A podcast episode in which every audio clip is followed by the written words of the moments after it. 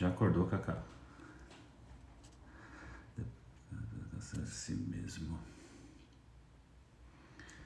Pressão. Bom, acho que fica aqui certinho. Estão ouvindo, né? Tô num... O filho está dormindo, então não estou falando tão alto. Mas talvez ele acorde mesmo assim. O celular está encaixado aqui com cuspe, então ele pode cair a qualquer momento. Eu estou usando o microfone para tentar melhorar a qualidade. Bom dia. Bom dia, psicanálise. Bom dia, psicanálise. Vamos trabalhar aí em 15 minutos mais ou menos sobre um, um assunto dessa frase, né? Depressão. Bom dia, Soares. Soares Ziza. Ziza. É... E aí, Cacá, bom dia. Bom dia, Babi. Isso aí, bom dia, bom dia, bom dia, bom dia, bom dia. Então tem, eu tenho uns 15 minutos para falar de um, de um tema. É, a frase é essa, né? Depressão e cansaço de ser si mesmo. Essa é uma frase de um sociólogo e que eu conheci essa frase, eu conheci esse sociólogo, né, o trabalho dele a partir do, do, do Safadre, né, que é um cara que eu admiro bastante, acho que quem é da psicanálise inevitavelmente é, passa por ele, ou ele passa por você, enfim. E ele tem um, um vídeo, o Safadre na Casa do Saber, falando sobre depressão, que é muito interessante, né? Ele fala sobre depressão, é, ideias neoliberais e, e, faz muito sentido, só que eu vou, eu vou introduzir um pouco a ideia que ele traz ali no texto e depois vou avançar para uma outra parte que tem a ver com a noção de supereu ou superego, né? mas o supereu que o Freud desenvolve ali e que depois o Lacan leva para outros limites, né? que são bem interessantes. Então, o, o que, que o, o Safatri coloca no vídeo dele? Então ele traz assim, né? sobre a questão do sofrimento psíquico e ele coloca que, o, que para algumas pessoas o sofrimento é aquilo que ela tem de mais verdadeiro. É, e coloca assim que o sofrimento psíquico mais comum nos tempos atuais é a depressão. Isso é fato, né? Se na época ali de Freud o mal do século, né, o mal que acometia as pessoas era a histeria, nos tempos atuais é a depressão. Isso daí é inevitável, muito claro de se ver. Né? E é uma depressão e que ao mesmo tempo tem a ver com esgotamento, né? o burnout tem a ver com uma exaustão, né? perda de força, de interesse, de é, como diz o, é o Mauro, né? que no, no texto da Maria Rita que ela apresenta, cair antes da queda. A pessoa que cai antes da queda, a pessoa que meio que saca de alguma forma a falta de sentido do que a gente faz e desiste, desiste de desejar, né? desiste de, de buscar alguma coisa, vai num tempo quase parando porque não tem porquê, né? Por que eu vou andar com pressa se não tem o menor sentido? Mas vamos ver como é que ele constrói. Então ele coloca assim, ó, por que a depressão, é uma pergunta que ele faz, por que, que a depressão se transformou na categoria clínica fundamental do sofrimento psíquico? Nos anos 60, a depressão era um dos setores da neurose e que hoje em dia é, neurose, né, ou também dentro do quadro ali é, depressão e mania, né, da bipolaridade. E ele chega assim nessa depois desse, dessa pergunta ele coloca assim como uma das leituras, uma das leituras. Porque você pode ter algumas leituras. Sempre que você pegar alguma leitura e falar assim, ah, a explicação é esse ponto final, é uma leitura burra, né? Seja um psicanalista que diz ah, a depressão é causada por isso, pum. É só por isso, melhor dizendo, tem algo muito errado aí nessa história. Se você pegar, sei lá, um comportamental dizendo a depressão tem a ver com isso só, também é uma forma boa de pensar. Se você pegar a, quem dita as regras, né, a, a, medicina, não, a depressão tem a ver, aqueles doutores que vão lá nos programas de, de Globo e CNN, a depressão é causada por exatamente isso que acontece no cérebro. Ah, me poupe, né? Isso é uma das explicações, uma das possibilidades, e a gente não sabe quem vem primeiro, se é ovo ou a galinha, se essa questão do cérebro leva a algo comportamental, emocional, ou se o contrário, o comportamento, a emoção que leva alguma questão cerebral e precisamos sair dessa preguiça de pensar numa única maneira e levar em consideração um pensamento complexo. Mais uma vez, Edgar Morin, qualquer tipo de explicação simples e direta, ela é preguiçosa, ela está errada, né? É, sempre a questão é complexa, ela se articula com vários setores. Então, uma das leituras, e aí tem essa leitura que o Safatli apresenta, que é, é um dos elementos fundamentais né? Um dos elementos fundamentais da depressão é o sentimento de cansaço de ser si mesmo. Né? Então, esse cansaço de ser si mesmo, não aguentar mais ser si mesmo, si mesmo sou eu mesmo, né? É, cansei de ser eu, é aquela coisa do pare o mundo que eu quero descer, cansei de, de existir. E tem muito a ver essa ideia do cansaço de ser si mesmo com a noção de super-eu. Né? Qual é a ideia com a questão do super-eu? Quando você pega Freud, o Freud ali, ele chega na noção do superior em 1923. E, e, e esse 1923, ele chega no superior como uma instância moral, como alguma coisa ali, agente da culpa, que ele já vinha percebendo antes. Né? O, texto de 23, o id o ego, em que ele apresenta o superego, o supereu, ele é meio que o final de uma história que começou ali com o texto Luto e Melancolia. Na verdade, antes, né? Começa com o Introdução ao Narcisismo, 1914, que ele vai falar ali de ideal, né? Do ideal de eu e o ideal. E ele chega então depois no Luto e Melancolia, numa ideia que já começou a aparecer ali no Introdução ao Narcisismo. Ele fala sobre a diferenciação entre o luto que seria um estado normal. Então, tenta imaginar a cena, né? Nós nos ligamos, é, investimos libido, investimos libidinalmente em objetos. Quando eu falo de objetos, eu falo de, de coisas, de pessoas. Então, quando nós estamos amando, o que a gente faz? A gente investe amor nessa pessoa. Vamos traduzir investir amor em investimos libido nessa pessoa. Né? Libido, a energia da pulsão de vida investimos e então a vida faz sentido, porque tem aquela outra pessoa que você se dedica, né? Você cultiva algo, você tem um projeto em que se dedicar todos os dias. Mas se porventura você perde esse objeto, você perde essa pessoa, aquilo que você investia, não tem mais porque você ficar investindo ali. Então você investia o seu, a sua libido no objeto, o objeto não está mais lá, o que acontece? Uma retração da libido, então você pega tudo que você investiu, né? é como se você investisse no banco o banco vai fechar, você tem que tirar todo o seu dinheiro. Você pega todo o seu dinheiro, você guarda em casa, esconde em casa ali no colchão. E quando você faz isso, você se desinteressa pela realidade, pelos objetos e fica ali fechado em si mesmo. Isso é o luto, né? um movimento normal da pessoa se retrair frente à perda de um objeto. Beleza.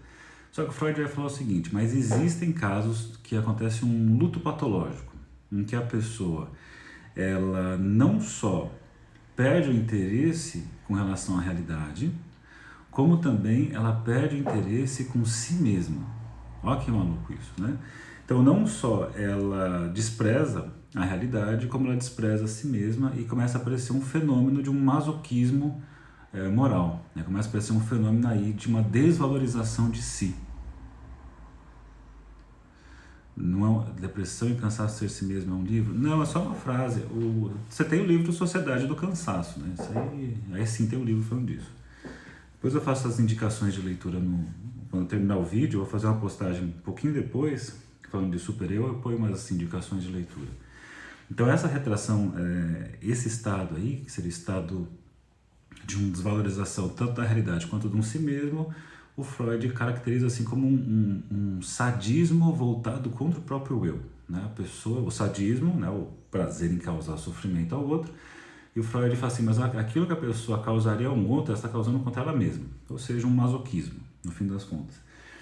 Então ele começa a perceber que alguma coisa trabalha no sentido contrário do eu, sempre ali medindo e, e punindo o eu. Ele até faz algumas distinções interessantes, luto e melancolia, mas eu deixo para outra outro bom dia psicanálise, trazendo um pouco de bem-estar e mal-estar pela manhã. E aí ele vai caminhando e começa a ter questões clínicas, do tipo, aí em 1920 ele fala dos fenômenos de repetição em que a pessoa repete experiências desprazerosas. Então, até então a psicanálise se pensava com aquela ideia de que nós funcionamos, nos movimentamos a partir do princípio do prazer, e aí então se vê ali com luto melancolia esse desprazer, ele vê ali no além do princípio do prazer a pessoa repetindo experiências desprazerosas, sonhos desprazerosos, o que leva Freud a começar a questionar: será que existe algo intrínseco a nós que, é, ata, é, que, que de alguma forma busca sofrimento? Existe alguma coisa que busca sofrimento? Ele vai chegar na noção de pulsão de morte. Lembrando que ele chega na pulsão de morte, mas que já tem lá, nas reuniões de quarta-feira à noite da psicanálise, uma tal de Sabina Spielheim, muito interessante na história, que ela já, já constrói essa ideia dessa pulsão de destruição no seu livro A Destruição como Causa do Devir, que aliás pode ser tema de, uma, de um dos bons dias psicanálise aí futuramente.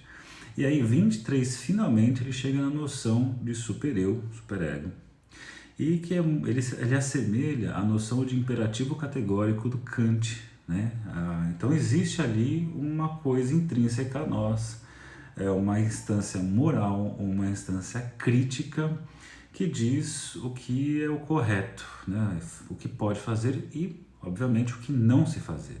Então você tem ali essa ética de o que você pode e o que você não pode. Então ele até traz assim, ó, é, como é que o Safata coloca a ideia do superior nesse vídeo? Ele coloca superior instância moral de observação, função repressiva. Você reprime as moções pulsionais do sujeito para que ele possa se conformar a certos padrões, satisfazer uma modalidade de gozo a partir da, é, a partir da repressão. Então você abre mão de uma, uma dimensão é, do seu prazer para poder se encaixar padrões para você poder viver em sociedade. A história é mais ou menos essa. Então, é, o que acontecia? Qual que era a problemática que aparecia? As neuroses, e as neuroses têm a ver né, com a ideia do que pode e o que não pode. A ideia de um desejo transgressor, a ideia de gostaria de fazer isso, mas não posso fazer isso. E por aí vai. Só que aí é, o Safate traz essa leitura de que alguma coisa se modifica no caminho, só que isso não é uma, uma coisa que o Safate inventou, obviamente. Ele pega algum lugar e aí você tem que chegar no Lacan. No Lacan tem dois textos muito legais, um que está aqui nos escritos, chamado Kant com Sade, né? Kant de Immanuel Kant, não é Kant de Kant com Sade, vamos cantar com Sade, não, é de Kant, Immanuel Kant, com Sade, porque ele fala da crítica da razão prática, do Kant, e fala de filosofia na alcova, do Sade, e também no belíssimo seminário 7, ele vai falar dessa relação, né, a ética da psicanálise, seminário 7, ele fala dessa relação de Sade com Kant. É, Sade, ele escreve lá a sua crítica da razão prática, e o Sade ali, oh, desculpa, ato falha aqui, o Kant escreve o seu Crítica da Razão Prática, é, traz ali sua, a, sua noção da, de moral, né, e, enfim, da noção de ética. E oito anos depois vai aparecer, então, isso aqui, isso que eu estou comentando, se você pegar no Kant com o Sade, tem logo no começo o Lacan comentando aqui. Cadê, cadê, cadê? cadê? Em que ele fala. Olha, eu podia ter separado antes, né? Eu não fiz isso. Então vamos, vamos aqui. Que ele fala, ó, a filosofia na alcova surge oito anos depois da crítica da razão prática. Se, depois de ter visto que é compatível com esta, demonstra, demonstrarmos que ela a completa, Olha que legal, diremos que ela fornece a verdade da crítica. Então, a filosofia da alcova, de acordo com Lacan, completa o que existe na crítica da razão prática. E filosofia na alcova é necessário, né? Você precisa ter lido, se você existe nesse mundo. É uma sugestão de leitura. Se você é psicólogo ou psicanalista, você obrigatoriamente tem que ter lido Filosofia na Alcova. Eu fiz umas lives aí já sobre Filosofia na Alcova em que você tem Sade e ele abre aqui a ideia né, sobre a, a ideia de libertinagem, e ele coloca aqui aos libertinos, logo na abertura, né? Voluptuosos de toda a cidade, de todas as idades e todo o sexo, a vós somente ofereço essa obra, nutri-vos de seus princípios, eles favorecem vossas paixões. e coloca aqui que você tem que levar ao máximo o seu prazer dane-se o que isso chega até o outro. Assim. Você precisa gozar de todas as formas, você precisa colocar tudo isso em prática. E a história toda do, do Filosofia na Alcova rola em torno da Eugênia, que ela sai de um convento e ela vai procurar a, a, a madame aqui, né, uma, uma senhora que vai ensiná-la os, os princípios, né, os prazeres da, da libertinagem, e ela vai realmente para um lugar em que acontece isso. Você tem lá o Domancê, você tem lá os outros personagens que vão introduzi-las às práticas de sodomia, do sexo oral, do sexo, é, sei lá, todo tipo de sexo com detalhes, e ela vai experimentando isso e todas as formas possíveis, até que chega um ponto assim que a mãe dela vai buscar ela, volta aqui minha filha, e aí ela fala assim, quero destruir minha mãe, aí pega a mãe, e aí chama lá o cara que é o bem dotado da história, mas que tem sífilis e abusa dessa mãe, e depois pega e costura a vagina da mãe para que os vírus fiquem dentro dela, enfim, é um negócio assim que leva ao extremo. Né? E essa... Você parece cansado. Mais um. São 6h57 da manhã. Acabei de acordar. É, então você vê aqui a pessoa levando ao extremo, né? o Sade levando ao extremo o seu desejo. Né? Leva ao extremo, faça o que você quer. E aí nessa hora o Lacan vai fazer no seminário 7 uma, meio que uma articulação do, do, do super-eu, que seria o Freud ali no começo, mais semelhante ao que o, o Kant está propondo, a questão do certo e errado, o que deve se fazer, o que não deve se fazer, e vai contrapor o superego, supereu, como o modelo sadiano do goze sem fim, assim, você tem que gozar de todas as formas, de todas as maneiras, aproveite, faça tudo, tudo, tudo, tudo, tudo. Então você tem um, um exagero aí. Adriano, bom dia. Você tem um exagero aí de você tem que fazer tudo, tem que fazer tudo. Então, veja, você tem por um lado, o, você não tem que fazer, de um lado não tem que fazer nada, e do outro lado você tem que fazer tudo. De um outro lado, assim, ó, você não pode gozar assim, assim, assim, assim, assado. E do outro lado você tem o Sades assim, você tem que gozar de todas as formas. E, querendo ou não, né, a, a ideia do Sade ali, que seria meio que seria o oposto do, do Kant, ah, no fim das contas acaba caindo no mesmo lugar. Porque você tem, quando você tem a obrigação de transgressão, né? É, se todos, se você tem essa, essa, obrigação de transgressão, você vai ter aquele desejo de transgredir a transgressão, né? Entende a ideia? Então você tem ali a ideia do Kant com as, a, o imperativo categórico e o desejo de transgressão e a divisão do sujeito neurótico. Mas quando você tem lá a ideia do Sade, não, temos que fazer tudo que bem entendemos, você tem já uma posição de transgressão frente às leis sociais, mas quando você tem uma imposição de você tem que transgredir, você vai ter a transgressão na transgressão. Isso é, você pode encontrar. Se você já pode encontrar é, num texto do Machado de Assis, chamado A Igreja do Diabo. Eu sempre comento disso, inclusive quando eu falei desses, desses textos aí, é, eu, do, das lives eu acabei falando já algumas vezes, que na Igreja do Diabo, você tem lá o diabo querendo montar a sua igreja e é o que querendo montar a sua igreja, ele pede autorização para Deus e Deus deixa e fala, tá, quem vê pensa que vai querer ir para a igreja do diabo. E ele quebra a cara e um monte de gente vai para a igreja do diabo e na igreja do diabo é transgressão atrás de transgressão. Você pode fazer tudo de errado. Que fazer de errado na igreja do diabo não é uma transgressão, né? É, é o imperativo. Você tem que fazer tudo o que você quiser para gozar assim, enfim. E obviamente o desejo de transgressão é maior. E aí, nesse lugar de transgressão, que é o, o, a, a normalidade na igreja do diabo, as pessoas começam a de madrugada, escondidas do diabo e de seus pares da igreja do diabo, a fazer o bem, né? a fazer o bem como forma de transgredir o imperativo de fazer o mal e de gozar livremente. Então, no fim das contas, cai no mesmo lugar. Então, esse imperativo acaba sendo uma outra faceta da moeda. E é muito legal porque essa faceta da moeda que vai ter aí é, a, essa caracterização do que é o superior nessa segunda vertente. Esse superior nesse modelo mais sadiano, que é o superior que eu acabei de descrever, é o superior do imperativo de gozo. Você tem que gozar. E aí vem aqui, ó. Veja só. É, o que o Safata coloca. Essa dimensão repressiva começa a sair de cena. Como ah, você não tem mais tem aquela questão do autocontrole, você não tem mais a questão da autorrepressão, você não tem mais a questão da autolegislação e passa a ser uma necessidade de gozo, você tem que gozar. Né? É, e aí veja que interessante a noção de culpa. Vocês aí que ficam fazendo graças, é, presta atenção. A culpa, o que, que rola?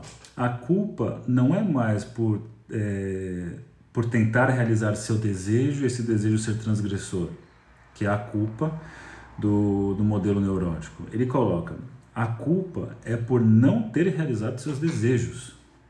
Porque vende-se uma ideia de que nós somos livres para fazer o que bem entendemos. É uma coisa bem. Né? Você pode fazer tudo o que você quiser. Você pode ser essas frases motivacionais de manhã aqui no Instagram insuportáveis que você pode fazer tudo, você tem, sei lá, ah, tanta coisa disso. Que repente você pode fazer tudo, é só querer, é só acreditar que você consegue, blá blá Não é, né? Isso é fácil escrever sentado do quarto de casa seguro no Instagram e acho que você pode vencer o mundo. É, como diz o Falcão, né? Hoje eu desafio o mundo sem sair da minha casa. Vai nessa. Mas enfim, só que vende essa ideia, né? E aí, aí que ele vai amarrar com a ideia de neoliberalismo, é, desse homem, né, do ser humano que pode tudo, que é o, o, que gerencia si mesmo. Eu sou, né, o, o lá, a minha chance de mudar, eu sou a minha força de trabalho, eu vendo minha força de trabalho, eu gerencio tudo isso. Cria uma ideia de que a gente pode né, fazer o que a gente bem entende. É perfeito. A Maria Rita Kel, fala, goza a qualquer custo. Essa é a posição. A Maria Rita Kel, do Gozar a Qualquer Custo, ela está bem em cima desse modelo aí, né? do, do Lacan, nesse, dos Kunsad. E não por acaso ela e o Safata estão juntos nessa série que eu estou comentando. Não sei se é uma série, foi um vídeo que ele fez, mas acho que veio de uma série sobre depressão, se eu não me engano. E a Maria Rita Kel está lá com o Tempo e o Cão, inclusive. E então é interessante isso, que a gente vem agora numa exigência, você tem que gozar, você tem que fazer isso, você pode fazer aquilo e tudo mais. E como você pode fazer tudo, você consegue fazer tudo, não tem limites para você. É claro, se você é o dono da Amazon, você consegue fazer tudo, né? É, claro que não. E você fica naquela posição assim de que não consegue fazer tudo, a culpa por não conseguir fazer tudo.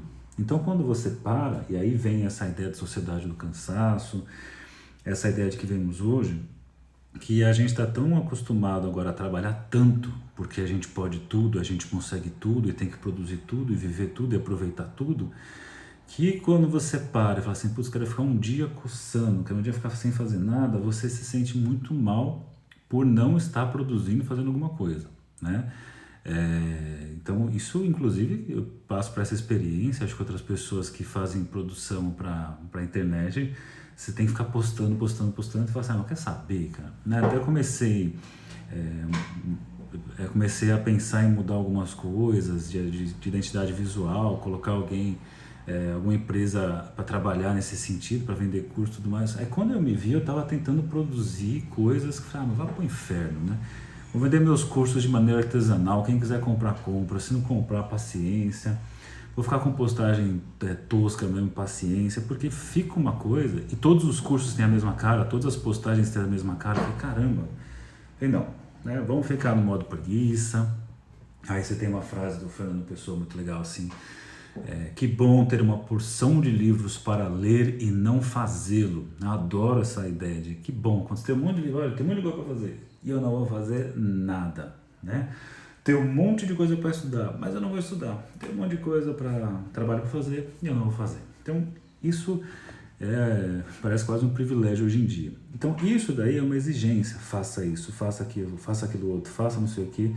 Então, por isso que coloca, é uma exigência de dar o máximo de si o tempo todo, que aí a depressão uma das facetas da depressão, inclusive está assim na frase, uma das facetas da depressão, um dos elementos que compõem a depressão é uma exaustão de ser si mesmo. Eu não aguento mais. não aguento mais ser eu mesmo, não aguento mais ser essa pessoa, não aguento mais seguir essa lógica de que eu tenho que produzir, fazer, ser e dar risada e estar tá bem, e ser boa, e ser boa vida, good vibes, e treinar, e beber água, e me alimentar direito, e isso e aquilo, e estar no Instagram, estar no Facebook, estar no... Ah, cansei, né? daquela coisa assim, é um burnout existencial, não vou mais. Né? E aí diz assim, não, é, então depressão é a patologia do eu, né? esse eu que não tem mais